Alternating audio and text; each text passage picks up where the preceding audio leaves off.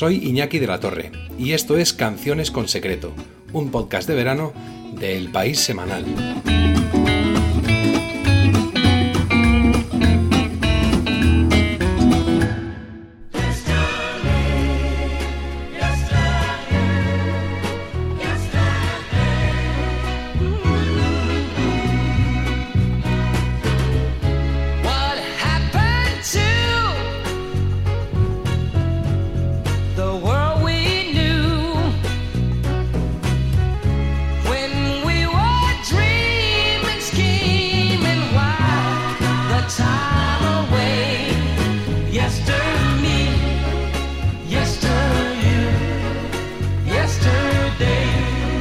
Steve Land Hardaway tuvo que ir con su madre a la primera audición con Motown Records porque tenía solamente 11 primaveras, cuando la compañía le ofreció en 1961 un contrato de cuatro años bajo el nombre artístico de Little Stevie Wonder.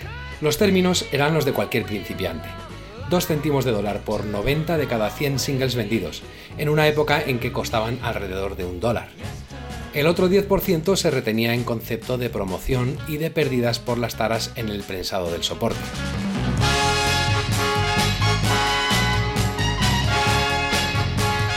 Después había que hacer una resta porque Motown cobraba a sus propios artistas por el estudio, los músicos y los gastos en arreglos o composición.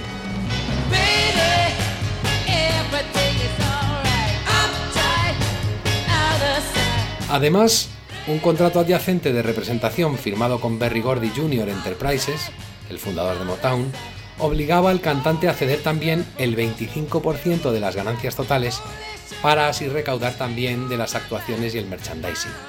Todo esto lo cuentan sin empacho Adam White, el exdirector de la revista Billboard en la época, y Barney Ailes, el expresidente de la discográfica de Detroit, en un libro llamado Motown The Sound of Young America, que Blume editó en 2016 en España.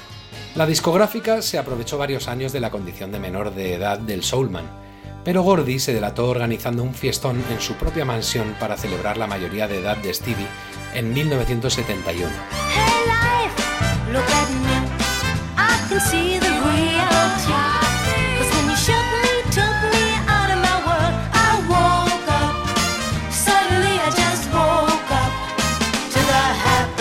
El evento significaba tres cosas que Motown ya no era esa pequeña compañía de artesanos del rhythm and blues, ya contaba con las Supremes, con Marvin Gaye o con los Jackson 5, que parte del mérito de que el sello fuese la mayor empresa norteamericana propiedad de un hombre negro era del pianista, y que había que renovar el contrato de un adulto que, además, sabía de su poder de negociación en vista de su enorme éxito.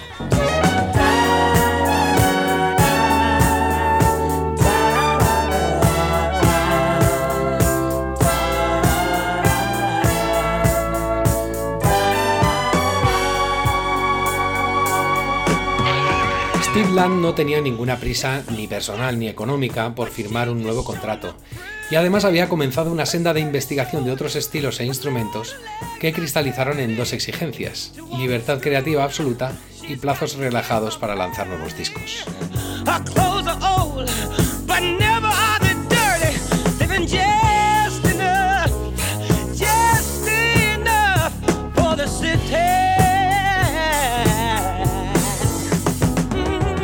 Sus dos guías en tal exploración musical fueron Malcolm Cecil y Bob Margouleff, verdaderos vanguardistas del sonido progresivo con los recién nacidos sintetizadores y que además acabarían desatando las pequeñas borracheras de tecnología que jalonaban los discos de Stevie Wonder desde entonces. Fueron ellos precisamente quienes le presentaron a su abogado para que le ayudase con el nuevo contrato.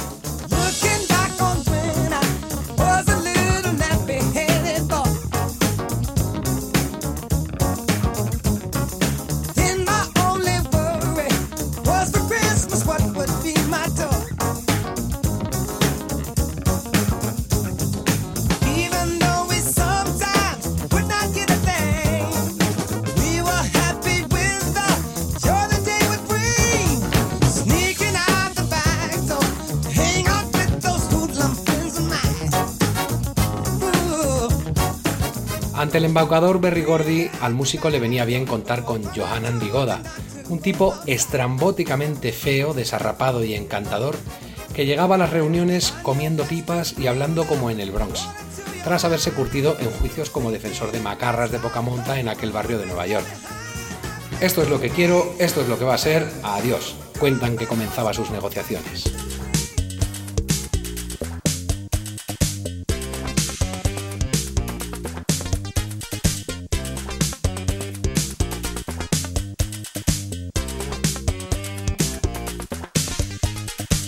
La siguiente ocasión en la que Vigoda tuvo que desplegar sus cochambrosos modales fue en 1984.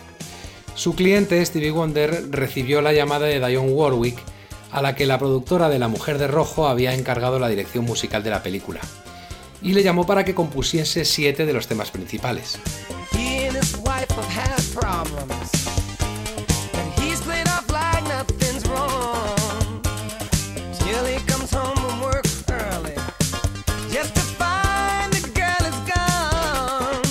Y no erró el tiro, porque I Just Called to Say I Love You, además de ganar el Oscar a Mejor Canción Original, es el single más vendido del genio negro.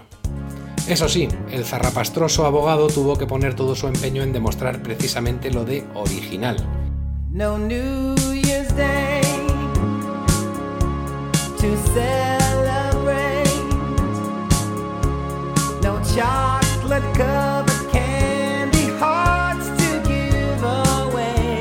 Primero, cuando los compositores Lloyd Sheet y Lee Garrett, coautor de Sign Seal Delivered, demandaron por plagio al artista en 1985 alegando que le habían enseñado un tema similar llamado Hello It's Me, I Just Called to Say en septiembre de 1976, cuyo nombre y estribillo se parecían. No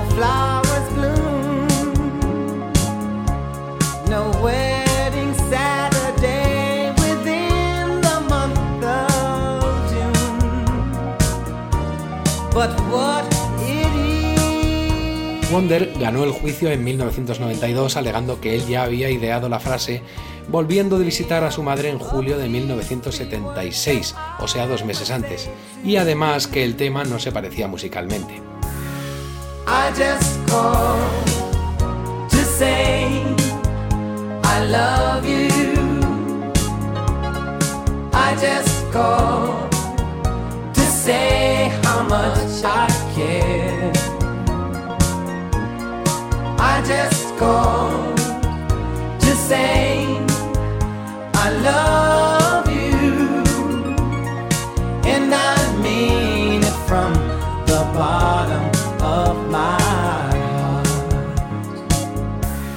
Aún así, quedaba un segundo embate. Declarar ante el juez la fecha en la que las musas le asaltaron por primera vez le causó otro problema, porque las normas de los Oscar determinan que las canciones deben estar escritas ad hoc para la película.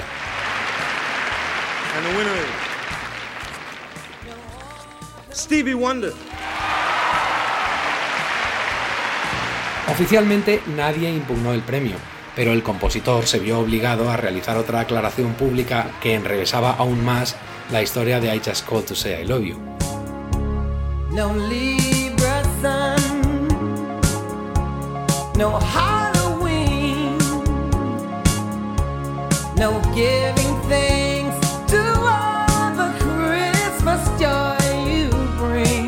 Dijo que había retomado esa vieja idea de 1976, pero que la había modernizado y recompuesto tanto en 1984 que ya se podía considerar una nueva canción.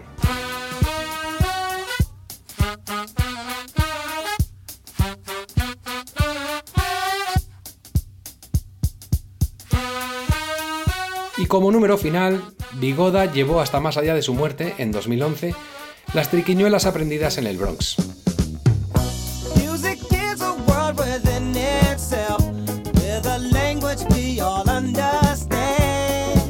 Había ocultado a su defendido, que es ciego, una cláusula por la que la parte del pastel que correspondía al abogado pasaría de modo vitalicio a su viuda. El juicio que ello originó lo ganó el músico, pero no es como para llamarle y decirle que le quieres.